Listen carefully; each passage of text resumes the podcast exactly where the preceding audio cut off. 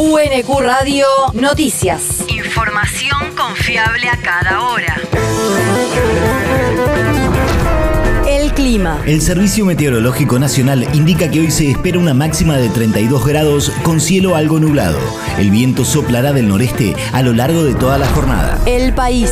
Alberto Fernández se reunió con Cristalina Georgieva. El presidente y la directora gerente del Fondo Monetario Internacional se reunieron durante la madrugada de nuestro país en Bali, Indonesia, en un encuentro en el que la titular del organismo le manifestó al jefe de Estado la importancia de mantener el rumbo económico en la Argentina.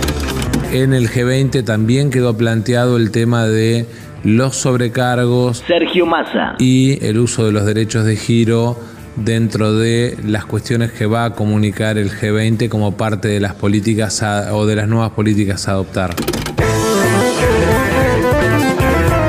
En la reunión, en la que también estuvieron presentes el ministro de Economía Sergio Massa y el canciller Santiago Cafiero, entre otros, se habló del costo de la guerra en Ucrania, con la idea de reducir las metas de pago de la deuda, mientras que sobre el tema de los sobrecargos, Georgieva se comprometió a tratarlo en el board en diciembre próximo, según dijeron fuentes oficiales. La región. FEMEVA convocó a un paro.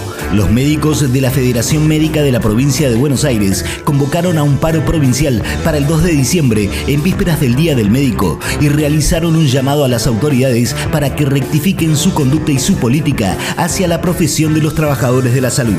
A través de un comunicado, los profesionales de la salud indicaron que las causas de la medida son hartazgo, precarización laboral y desvalorización de su rol. El territorio. Buscan a Emma Stratner. La joven de 13 años está siendo intensamente buscada por su familia horas después de que no ingresara a la escuela en el mediodía de ayer y no regresara a su hogar. Emma usa anteojos, mide un metro sesenta, tiene tez clara, cabello castaño oscuro y flequillo. Llevaba calza bordó brillosa, buzo rosa, zapatillas blancas y mochila bordó. Su tía la llevó hasta la puerta del Colegio Nacional en Quilmes Centro, pero según el relato de sus compañeros, nunca ingresó.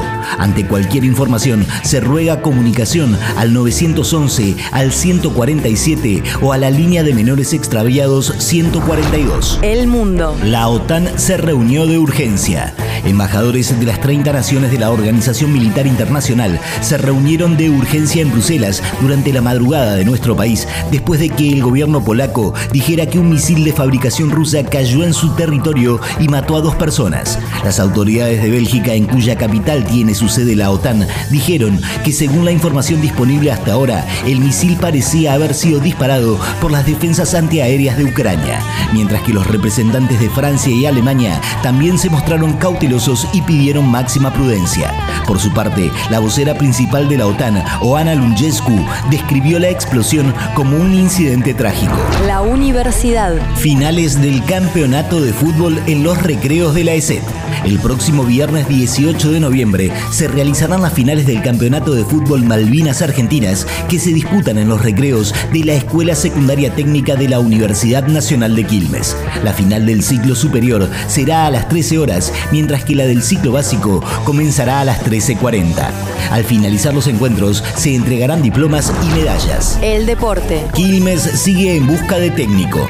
Pablo Frontini, ex DT de Defensores de Belgrano, se reunió con dirigentes cerveceros para avanzar en las negociaciones que lo depositen en el banco albiazul. Si bien el DT debe responder, hay expectativas de que en las próximas horas se convierta en entrenador de Quilmes. De no lograrlo, el plan B es Norberto Paparato, que viene de dirigir a Almagro en la última temporada, y el C, Leonardo Lemos, ex DT del CAC, de último paso por Sacachispas y que también suena en All Boys, Defensores de Belgrano y Alvarado de Mar del Plata. UNQ Radio te mantiene informado. Información confiable a cada hora. UNQ Radio, la radio pública.